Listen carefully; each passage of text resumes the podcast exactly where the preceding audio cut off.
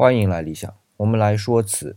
上期我们提到，这釉里红到了洪武朝就开始兴盛起来，这按理啊就会一直发展下去。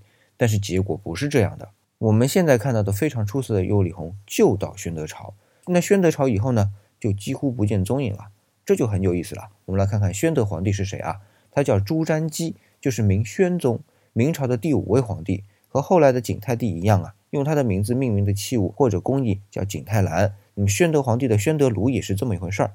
那么到他以后，这釉里红就不见了。那么他之前的几位皇帝呢？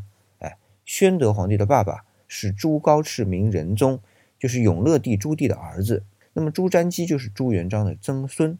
我们其实已经把这从朱棣到朱高炽再到朱瞻基连在一起啊，叫永宣。无论是青花还是釉里红啊，都有长足的发展。这都得益于这祖孙三人把明朝经营的还算是风生水起的。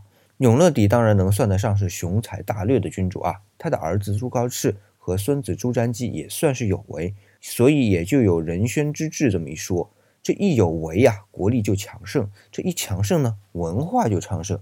文化昌盛了，这工艺很难的釉里红呢，也就有了支持。